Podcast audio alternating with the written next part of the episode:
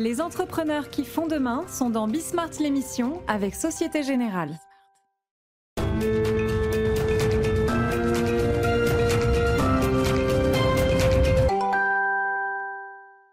Salut à tous, euh, c'est Bismart. Euh, alors là, mais euh, on va en parler dans un instant avec Denis Levotte. On est dans le- ce qui veut être un, un- un nouveau modèle de showroom pour, euh, pour Dacia. Euh, on va voir ça. Donc on va rester un petit peu comme hier d'ailleurs, hein, avec Dacia encore euh, aujourd'hui, parce que le, le truc est quand même très très intéressant. Et puis ensuite, on ira parler de la transition digitale de Renault. Euh, davantage d'ailleurs groupe Renault entreprise hein, que, mais euh, évidemment c'est un élément aussi intéressant, mais dont on parle sans arrêt, c'est-à-dire digitalisation de la voiture pour le client, ok mais après, digitalisation de l'entreprise elle-même, de l'ensemble de son cycle industriel. Donc euh, voilà, encore une, encore une belle émission à passer ensemble.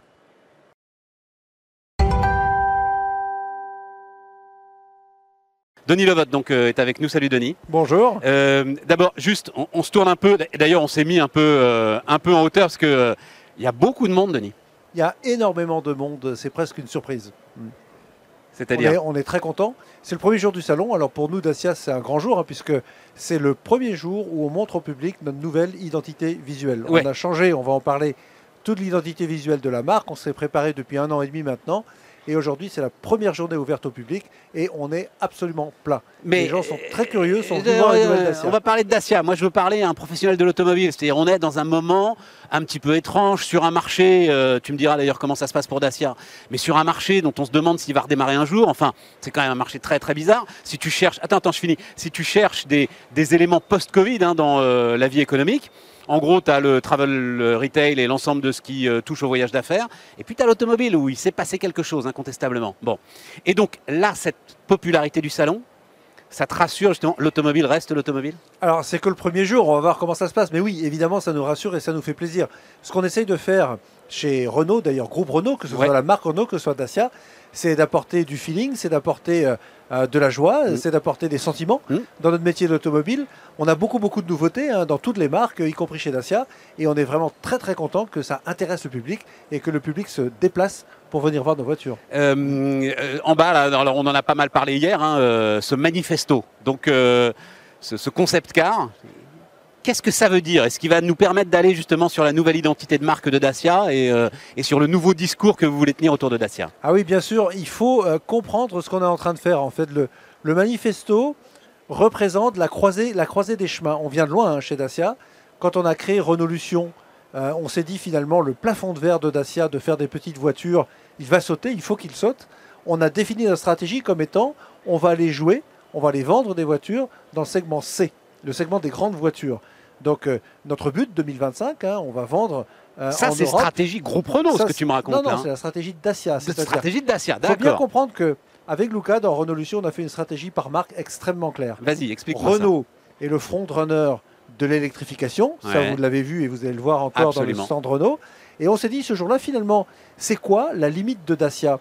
En fait, la limite de Dacia, c'est simplement la taille et la plateforme qui permet de faire des grandes voitures. Ouais. Dans le passé, on avait un peu tendance à dire finalement Dacia, c'est les petites voitures, c'est les Sandero, on va pas aller plus loin. C'était à l'époque, on parlait de, c'était la gamme M0, c'est ça Je Voilà, dis pas de bêtises, c'est ça, c'est euh, ça, Denis. c'est ça. C'est ça, voilà, c'est ça. C'était la plateforme M0. Absolument. Depuis, on a complètement renouvelé la plateforme. C'est celle de la Sandero qu'on a lancée il y a un an. Et on sait qu'on va pouvoir aller lancer un crossover, euh, donc un SUV du segment C de 4,60 m qu'on appelle le Big Sur et qui sortira en 2025. Mais c'est les voitures du monde d'avant, ça, Denis. Pas du tout, pas du tu me racontes C'est fini. très loin, 2 millions et demi de voitures, c'est de très loin le plus grand segment en Europe. Et pour aller là-bas, Et c'est Pour non, non, être- mais attends, attends, on va y aller pour aller là-bas. Je reviens, mais Ouais. ça veut dire ce que tu dis là. Moi, ça m'intéresse beaucoup. C'est durable pour toi. C'est-à-dire que ce soit aujourd'hui le plus grand segment automobile d'Europe. Et ça le restera au moins dans les 10 ans qui viennent, parce que quand on développe un véhicule, c'est au moins pour 10 ans, j'imagine. ah oui, hein. bien sûr, voilà, même pour deux générations, même pour deux générations. Même pour deux générations. Mais pour ça, mais pour ça, mais pour ça, Ouais, il faut s'appeler Dacia. Il faut savoir faire des voitures essentielles ouais, avec peu de contenu. ouais. Il faut savoir tenir ses prix. Il faut savoir vendre des voitures sans faire de remise au client, d'avoir le meilleur prix sur le marché. Et là, là, on est capable d'en vendre beaucoup. Et c'est ce qu'on fait tous les jours. Il n'y a pas de remise, c'est pas un mythe, ça. Il n'y a jamais de remise. non, il n'y a pas de remise chez Dacia. Il n'y a pas de remise. On ne cherche pas à éviter les flottes. En fait, on a un business model qui est très très simple. hein. On ne prend pas la totalité des segments du marché. Pourquoi? Parce que nos voitures sont dérivées des voitures Renault. Dacia, Ouais. ça n'existe pas sans Renault. Quand on fait un investissement, quand on fait la Clio, on a mis deux ans avec 3000 ingénieurs a transformé la Clio en Sandero. On a tout refait, du sol au plafond, on a tout enlevé. Je crois que tu parles à ce moment-là de banque d'organes. Oui, absolument. Et on appelle ça le design to cost. J'aime bien ce terme. Alors ça veut dire quoi, banque d'organes Ça veut dire que la plaquette de frein de la Clio, on l'a récupérée parce que elle, est essentielle. Une voiture sans plaquette de frein, ça marche pas. mais, mais, mais le petit bouton qui fait gz, gz pour avancer et reculer le siège électrique, celui-là, on l'a pas pris. Ouais. Parce qu'on dit ça, c'est pas essentiel. Ouais, c'est ça. Et quand euh, pendant deux ans, 3000 ingénieurs font tout ça, on arrive finalement à faire une plateforme totalement essentielle, une voiture chouette, hein, une voiture avec un joli design qui aujourd'hui est la voiture euh, la plus vendue à particulier en Europe. La Ouais, plus vendue à particulier Alors en c'est ton Europe directeur des opérations ans. qui m'a dit ça hier. Ça 100 m'a, Oui, et pardon, bien euh, la nouille. Voilà, il faut bien le dire. Non, non, j'étais vraiment euh, très très surpris de ça. Ah bah oui, mais il faut le savoir, aujourd'hui, Mais à particulier, attention, hein, parce que euh, sinon c'est, ça Ah va bah, rester bah, la bien Golf, euh, voilà. Ah. Mais, Mm, mais c'est mm. bien pour les particuliers. Et la troisième marque, C'est-à-dire en gros vendu à son vrai prix, c'est ça que ça veut dire finalement. hein, et et, voilà. la, et la troisième marque à particulier en Europe, la troisième marque, c'est Dacia. Ouais. Et pourquoi? Parce qu'aujourd'hui, C'est un il truc faut de faire- dingue. hein. Non, aujourd'hui, aujourd'hui, il faut faire des choix. Il faut faire des choix. Il y a de l'inflation, les voitures coûtent de plus en plus cher. Donc la rationalité qui consiste à dire j'arrête de dépenser de l'argent dans le, le petit bouton que je n'utilise qu'une fois tous les six mois. Et donc je vais mettre, je choisis comment je dépense mon argent. On propose une sorte d'alter-consumérisme automobile. Hein, c'est presque un choix délibéré. Et on voit d'ailleurs de plus en plus de clients qui disent moi j'arrête, j'arrête, c'est trop cher maintenant. Et Dacia c'est très bien. Et c'est pour ça qu'on a fait le manifesto. Et c'est pour ça qu'on se représente de manière différente au public. Parce qu'en fait, on sait où on va. Ouais, mais On le va dans le manifesto, là, enfin, moi je veux bien tout ce que tu racontes, mais tu as, fait une Jeep, quoi. Alors elle est super, elle est Ouais, magnifique, ouais, euh, mais, mais en quoi est-ce qu'elle correspond à l'ensemble des valeurs que tu viens de définir le euh, manifesto, il nous il montre, il permet de voir trois choses. Le premier, c'est qu'en fait, on se, on se dit, alors c'est des mots anglais, essentiel mais cool à la fois. Ouais. Pour l'instant. Dacia a été perçu comme essentiel. Il n'y a rien dedans et c'est pas cher. Ouais, a dit non, non, il n'y a rien dedans, donc c'est pas cher, mais en, en plus c'est cool. Ouais. C'est cool dans le concept même, d'avoir une voiture minimaliste, et c'est cool parce, parce qu'elles sont belles. Un Duster c'est beau, euh, un Jogger c'est beau, ça peut plaire. Et donc on a retravaillé ouais notre on va dire ça peut plaire. Voilà, ça peut plaire, c'est bien. Ouais, c'est chouette, c'est chouette. ça peut plaire. Le deuxième, le deuxième, la deuxième chose que dit euh, le concept car manifesto, c'est robuste et outdoor. Et ça, c'est Dacia depuis le début. Dacia, c'est quoi? C'est le Duster. Tout le monde connaît le Duster. Ouais, Duster, c'est une voiture qu'on vend parce qu'elle est robuste ouais. et parce qu'elle permet de vivre tous les jours. Alors outdoor, ça peut Ouais. être euh, aller à la déchetterie, ça peut être aller pique-niquer dans les bois, ça peut être partir en vacances avec sa voiture. Mais ça, c'est Dacia. Mais qu'est-ce qu'il y a de neuf? Donc T'as pas le pins, euh, donc le, le nouveau logo, on le verra, on l'a vu, on l'a vu partout. Pourquoi ce nouveau logo? Qu'est-ce qu'il y a de neuf justement Quelle est la nouvelle dimension que tu veux apporter Est-ce que tu nous viens de nous, nous raconter sur euh, les valeurs Dacia et sur ce qui a fait le succès incontestable de Dacia? La nouvelle dimension, et on la voit très bien en ce moment, c'est que Dacia devient deux choses en même temps. Dacia, c'est ce qu'on a toujours appelé la marque low cost, c'est-à-dire la voiture la moins chère du marché. Et ça reste vrai. Ça reste vrai dans tous les segments. Mais en même temps, maintenant, on voit beaucoup de gens qui font un autre choix, qui ont de l'argent, qui pourraient s'acheter des voitures plus chères, mais qui disent Moi, j'arrête et je vais acheter cette Dacia. Et nous, nous, il faut qu'on soit dans l'environnement de ces gens-là et qu'on soit une marque possible pour ces gens-là. Carrément, hein, dans le segment C, je pense surtout à l'Allemagne, à l'Angleterre, où on est une marque qui est encore relativement petite, et il faut qu'on soit euh, dans le viseur de ces clients-là. Et c'est pour ça Ça c'est a, puissant, tu vois. qu'on a Ah, repeint les voitures, qu'on a repeint le magasin. Vendre la Dacia aux Allemands, c'est vendre de la glace aux Esquimaux, on est d'accord là. hein Non, pas du tout. C'est-à-dire tu vas être sur, bah si, tu vas être sur leur marché quoi. Si tu arrives à rentrer sur leur marché, mais on va y arriver. vendre un scooter aux Italiens quoi. Enfin on, euh, on- va y arriver. Un crossover du segment C, la taille de la voiture de Bigster, c'est une voiture qui aujourd'hui se vend environ 35 000 euros en moyenne, hein, c'est le vrai prix de ouais, transaction ouais, en Europe. Quand on arrivera dans les normes futures, recettes, etc., ouais, ça sera encore beaucoup plus cher. Nous, on arrive avec un- un- une voiture qui est sur la base de notre plateforme CMFB, une base de coût proche de- des Sandero et des Duster d'aujourd'hui. Et donc, on va avoir vraiment un effet waouh en termes de prix. L'important maintenant, c'est d'avoir une belle voiture, et elle est belle, et c'est d'être considéré comme une marque avec une certaine modernité. Et c'est ça qu'on propose. Euh, L'électrique, la Dacia électrique euh, 100% faite en Chine. C'est Oui. pas hum, comment dire, c'est pas très nouveau monde ça. Non, Comment est-ce que pas. quoi C'était, suis- il, il fallait, il fallait qu'il y ait euh, quelque chose, il fallait qu'il y ait un, un bout d'électrique euh, dans Dacia. On n'avait pas le choix non, pour non, tenir les prix, il fallait la faire en Chine. Pas euh. du tout, pas du tout. La voiture existait. La voiture a été développée, elle existait, elle était là-bas en Chine. Et quand on l'a vu, on a tout de suite compris, mais c'est une vraie Dacia, parce que Dacia, c'est faire des choix. On fait des choix pour le client. Alors la Spring, c'est une voiture qui fait 970 kg, elle est très légère, elle fait 3,70 m de long, elle est toute petite, elle va à 110 à l'heure maximum euh, sur la route. Par contre, quand on fait tout ça, on est capable d'avoir une autonomie de 300 km avec une batterie de 23 kWh. Le prix d'une voiture électrique, c'est sa batterie. Hein. Et on a une toute petite batterie qui permet d'avoir la voiture la moins chère du marché. Alors, nous, on est fiers de ça. Tu l'as vendu, c'est vendu. Euh, aujourd'hui, on a environ 100 000 commandes. On en vend dans toute l'Europe. On en vend en France, en Italie, en Espagne, en Roumanie, en Grèce, on en vend partout, dans toute l'Europe, et ça se vend très très très bien. Pourquoi fier? Alors vas-y, pourquoi? On est fier parce qu'en fait, on a réussi à faire du Dacia, c'est-à-dire d'apporter l'expérience de la mobilité électrique la moins chère, la plus abordable au plus grand nombre. Le fait que ce soit les Chinois qui fassent du, Dacia, du Dacia, c'est pas un peu gênant En plus, on est là. Alors, euh, euh, je veux pas te faire parler de, tes concurrents. En même temps, c'est le secteur, c'est intéressant. Euh, Tavares, là, à l'ouverture du salon, fait des déclarations quand même très offensives sur la façon dont on est en train de se mettre entre les mains de l'industrie chinoise. C'est intéressant. Oui, mais je crois qu'il faut prendre la chose de manière. On va reculer un tout petit peu. Vas-y, vas-y, On va reculer un tout petit peu. La voiture existait, on a décidé de l'importer. Très bien l'électrification du groupe. L'électrification, c'est le groupe. D'accord. C'est pas les marques. c'est ça. Le frontrunner, c'est Renault. Et Dieu sait que Renault est français dans son électrification. Et Dacia va utiliser toutes les briques qui sont en train d'être mises en place par Renault, mais Dacia les prendra le moment venu quand Dacia en aura besoin. Et Dieu sait que on va avoir accès grâce à Renault à, au Gigafactory, à la fabrication des batteries, à la fabrication des moteurs, au recyclage des batteries. Enfin, le meilleur de la technologie électrique est, développé aujourd'hui par le frontrunner de la maison, qui est la marque Renault. D'accord. C'était, on dirait, c'est un coup d'opportunité, c'est pas une stratégie quoi. La oui, bien sûr, voilà, elle était là, elle correspondait à ce qu'on racontait. Mais, vous allez voir aujourd'hui, aujourd'hui Dacia, c'est 12% de ses ventes en pur électrique, la Spring. C'est 36% de ses ventes en GPL. GPL qui est très efficace en termes de CO2. 36 alors, et 12, je savais pas qu'il y en avait encore. 36 et 12, euh. ça fait 48 une voiture sur deux chez Dacia est avec une carbonation euh, ou une décarbonation améliorée. C'est quoi l'intérêt du GPL pour, euh, pour le client euh, C'est moins cher, c'est ça L'intérêt du GPL, le premier chiffre, hein, c'est 80 centimes le litre. Ah, voilà, ça, ça. commence comme ça. Voilà, c'est 80 centimes le litre. ça règle le truc. C'est une bicarburation, c'est-à-dire que vous avez systématiquement une voiture essence qui fait aussi GPL, donc c'est des autonomies qui vont au-delà de 1000 km sur nos voitures. Euh, et, c'est une solution euh, parfaite en termes de carbonation. Ça fait perdre au moins 10 grammes euh, à, chaque, à chaque voiture. Dernier point, Denis. Donc là, on est sur des sièges qui seront les sièges. Enfin, il y, a un design de showroom, visiblement, sur lequel vous avez travaillé. Sur alors, est-ce que tu peux nous, nous, donner quelques détails et, Bien nous dire à quoi ça correspond? Ça correspond à l'expérience Dacia. En fait, Dacia, c'est des voitures simples, c'est des voitures modernes c'est euh, une expérience commerciale où il n'y a pas de remise, où on parle de vous, on parle de vos attentes, de votre famille, de vos enfants, la voiture Dont, vous avez besoin. Et ce qu'on a voulu faire, c'est finalement un showroom proche des gens. Alors c'est très léger, hein, c'est à la Dacia. Ouais, ouais, c'est. Vous remarquez, il y a, rien d'accroché. Si vous êtes concessionnaire, il n'y a rien d'accroché au sol.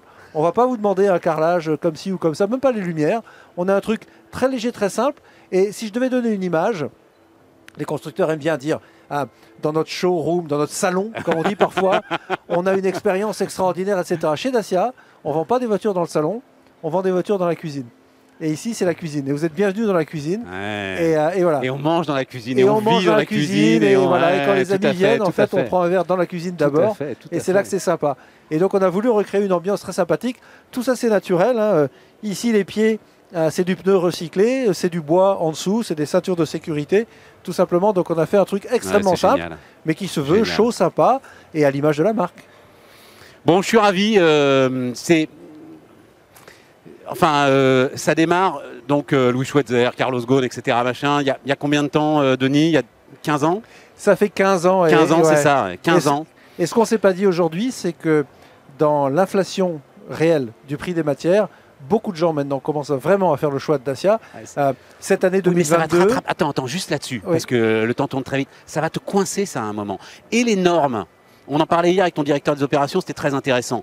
Les normes, notamment euh, conduite autonome, etc., qui vont imposer des équipements électroniques euh, qu'aujourd'hui, voilà, tu, juges inutiles, et effectivement l'inflation des matières.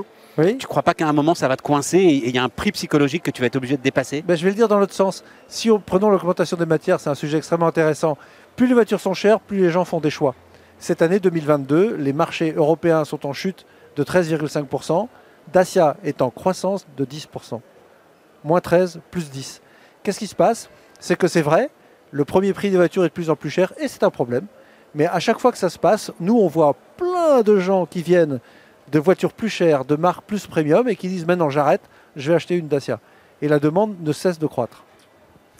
Denis Levotte donc nous accompagnait. Euh, on va filer sur la transition digitale maintenant euh, du groupe. Merci Denis. Bonne visite, merci.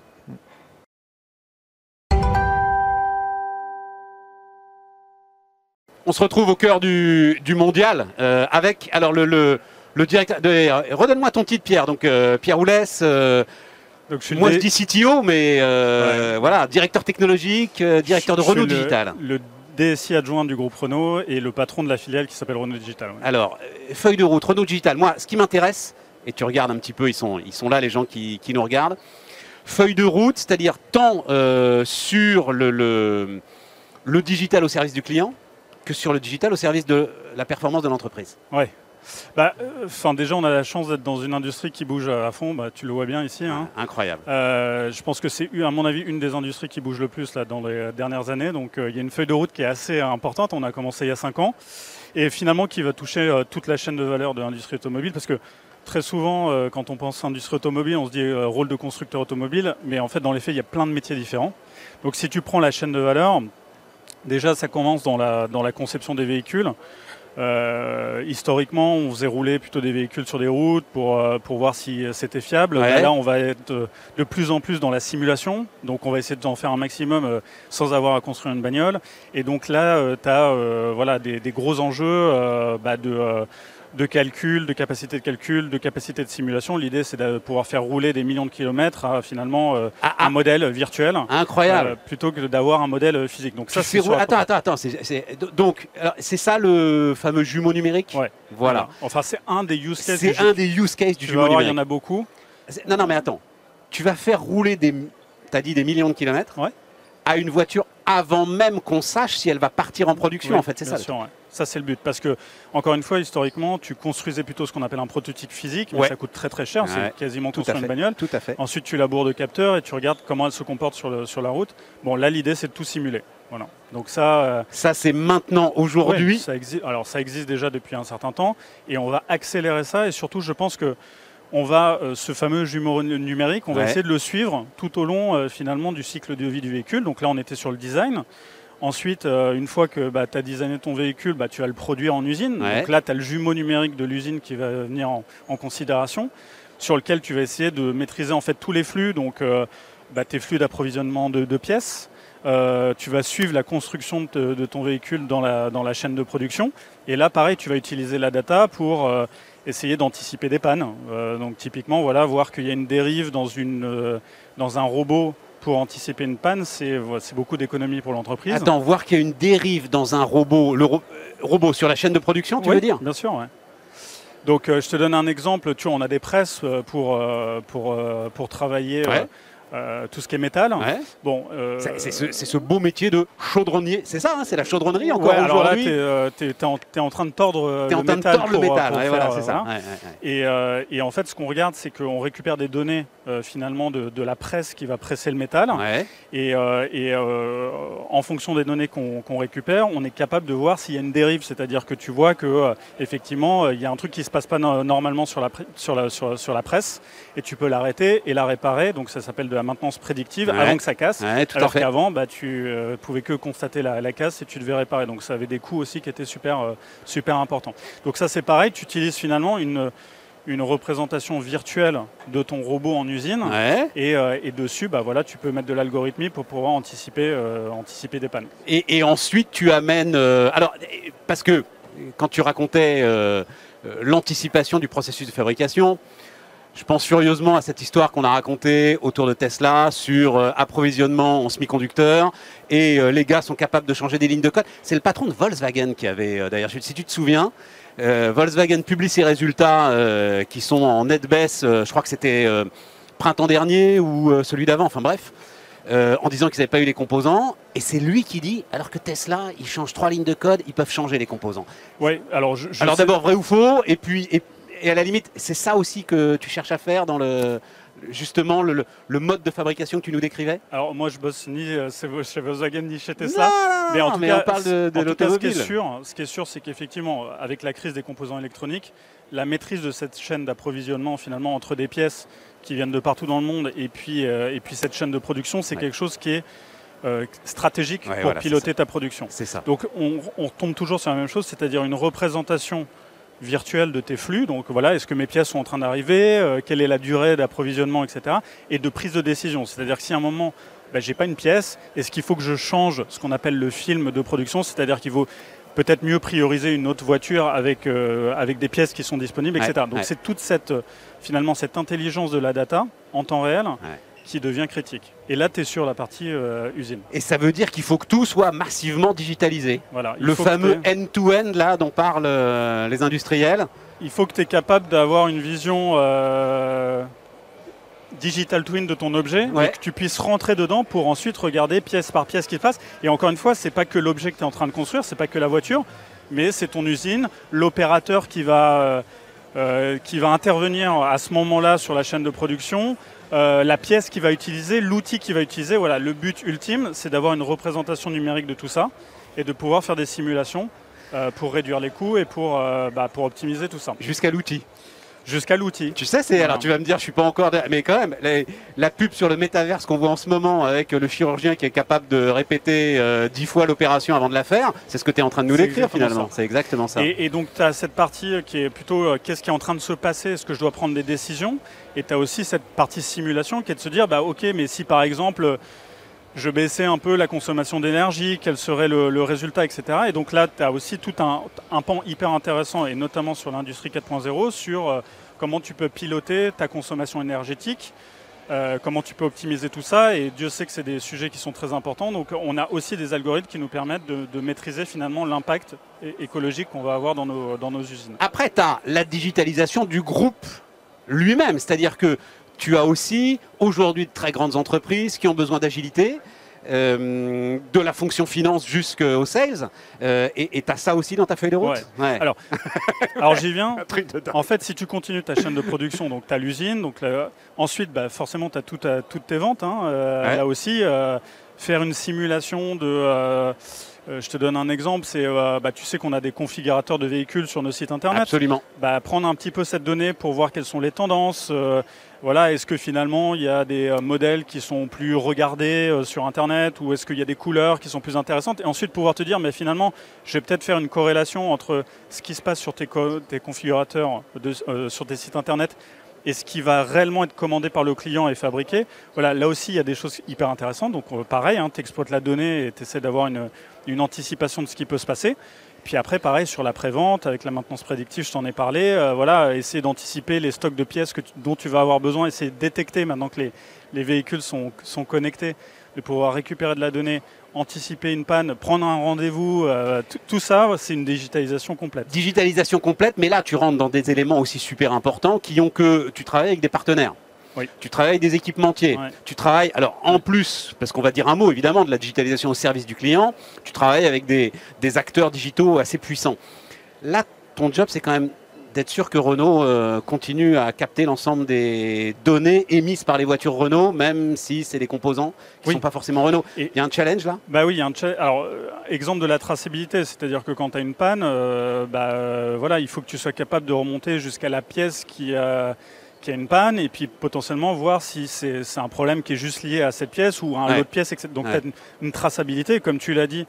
Une voiture, c'est constitué euh, voilà, d'énormément de pièces et d'éno- d'énormément de fournisseurs. Donc, il faut aussi que tu aies ce travail-là avec eux pour pouvoir définir, là encore, dans ta vision euh, virtualisée, euh, de ton entreprise, bah, quelles données va remonter, qu'est-ce que tu vas leur demander, qu'est-ce que tu vas leur donner en échange, parce qu'il y a une boucle de retour aussi en disant, bah voilà, moi je comprends pas, euh, on a euh, sur, euh, sur un modèle de voiture, on a des problèmes avec les plaquettes de frein, est-ce que vous êtes sûr que vous n'avez pas un problème de conception sur vos plaquettes? Voilà.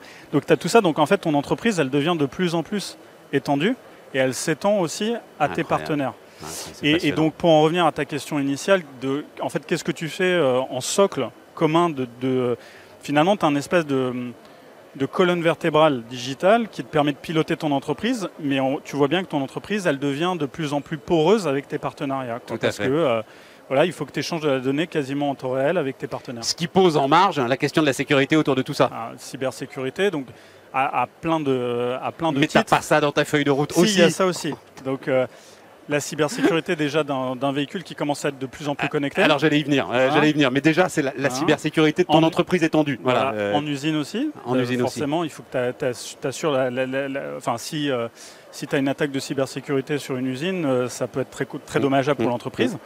Et puis après, bah, tu as tout le reste de ton écosystème. Donc, euh, et de plus en plus, tu échanges des données avec, euh, avec ton écosystème. De plus en plus, euh, la cybersécurité Mm. est, est- est un sujet. Donc ça, ça fait aussi partie de notre feuille de route. Renault a connu ça d'ailleurs, hein, euh, en même temps que Saint-Gobain, ça a été je crois la, la première vraie attaque digitale sur euh, les robots et sur les usines, c'était le fameux WannaCry, euh, Voilà, WannaCry voilà, il y a- 2017. il y, a maintenant voilà, il y a maintenant quelques Voilà. années. Alors attends, euh, une question, mythe ou réalité, cette fameuse idée que euh, le véhicule autonome, euh, le véhicule ultra connecté, un jour il pourra être hacké, un jour quelqu'un pourra prendre le contrôle de. Ah bah alors, Notre pour, voiture. pour le coup, tous ceux qui travaillent dans l'informatique savent que, enfin, tu vois, t'as pas de système infaillible. hein, euh, D'accord, c'est donc, ça. euh, C'est une course continue. Et c'est un sujet que toi tu as en tête? Ah bah, encore une fois, euh, plus tu vas mettre d'informatique à l'intérieur d'une voiture, plus tu as intérêt à t'intéresser à la, à la cybersécurité. Ouais, c'est ça. Après, voilà, il faut être quand même assez, euh, comment dire, euh, il faut être lucide, quoi. La cybersécurité, c'est un travail de tous les jours. Ouais. Donc, tu peux être à un, à un instant T avoir ce, Ouais. tout, euh, tout bien sécurisé. Il faut, Oui, euh, et puis euh, quand tu dis il faut être lucide, c'est- aussi la grande différence entre le risque et le danger. C'est-à-dire, oui, sans doute, c'est un risque quelque part. Après, c'est peut-être pas forcément un, un danger euh, important, immédiat pour. euh, Quand, quand tu fais une politique cybersécurité, tu essaies de faire effectivement une cartographie des Ouais, risques ouais. et c'est pas la même chose à un moment si tu es sur un système critique de la voiture que bah voilà que tu es sur un laptop euh, de quelqu'un. Euh. Donc, donc, euh, tout ça c'est de la c'est de la stratégie, c'est de la politique. il, nous reste, il cybersécurité. nous reste 2 minutes 30. On est sur le stand de Mobilize parce que euh, Mobilize, c'est aussi une démonstration technologique. Euh, donc, euh, on était avec la, la patronne de Mobilize euh, hier, avant-hier, avant-hier. Donc, on, on a compris un petit peu le modèle. Qu'est-ce que ça implique pour, pour toi et qu'est-ce que ça implique pour la plateforme technologique Renault? Bah, alors, tu vois, c'est là où je te disais, l'industrie automobile, c'est quand même génial parce qu'on a beaucoup parlé finalement du- de la chaîne de valeur classique et Ouais. la- le constructeur. Ouais. Mobilize, ils sont sur une chaîne de valeur qui est une complémentaire. C'est, ils sont vraiment sur le business de la, de la mobilité où Ouais. finalement ton véhicule devient une commodité. Quoi. Et, et tu peux avoir, tu peux jongler avec plusieurs véhicules. Tu vois, autour de nous, euh, il y a des véhicules, euh, euh, il y a, il y a- il y a- il y On a les des a vus, vélos. on les a euh, vus. y a- voilà, il y a- voilà, il y a, Donc- il y a- donc il y a tu vas- le tu vas Uno, mix- on verra ce que ça deviendra et voilà, et t'as- il y a celui-là. Voilà. donc, donc, tu as des cas Je leur ai dit, vous avez sont- refait une Smart Ils ont dit non, non, non, non, c'est pas une Smart. Donc euh, voilà. Tu as des cas d'usage qui sont plus autour de, de, de, euh, de- finalement de la mobilité partagée ou de l'autopartage. tu as du ride-hailing, enfin tu en as Ouais, partout. mais ce que je veux dire, pour toi, ça place par une plateforme technologique très puissante là. pour- qui, qui est, qui est très complémentaire, c'est-à-dire que euh, effectivement tu vas pouvoir aussi euh, retrouver des points communs. Typiquement, l'exploitation de la data des véhicules connectés quand tu veux faire des services de mobilité, c'est super important. Quand tu veux aussi avoir des propositions de valeur, par exemple sur l'énergie, bah, le fait de pouvoir avoir de la donnée qui vient de tes bornes et de ton réseau, c'est aussi très important. Mais c'est on va dire, c'est une plateforme complémentaire que tu vas mettre au-dessus Ouais, et où il y a quand même un certain nombre de points communs. Typiquement, euh, voilà, euh, l'exploita- l'exploitation de la donnée, euh, avoir des, des informations de traçabilité. Ça, c'est des choses qui sont, euh, qui sont intéressantes dans, dans les deux mondes. Voilà. Donc il y a une vraie complémentarité On vient de- entre. euh, On, on vient de décrire une masse d'enjeux incroyable euh, Oui. ensemble. c'est, très riche et c'est pour ça que c'est Incroyable. T'arrives passionnant. à prioriser? Oui, alors on a la chance d'être dans un grand groupe qui nous donne aussi les moyens et je pense qu'on est aussi beaucoup drivé par un comité de direction et par Lucas lui-même euh, qui, euh, voilà, qui, qui a compris la puissance de, euh, du du digital. et donc donc c'est passionnant. Mais c'est effectivement un, enjeu aussi de priorisation parce qu'on peut pas être partout. Donc euh, Merci.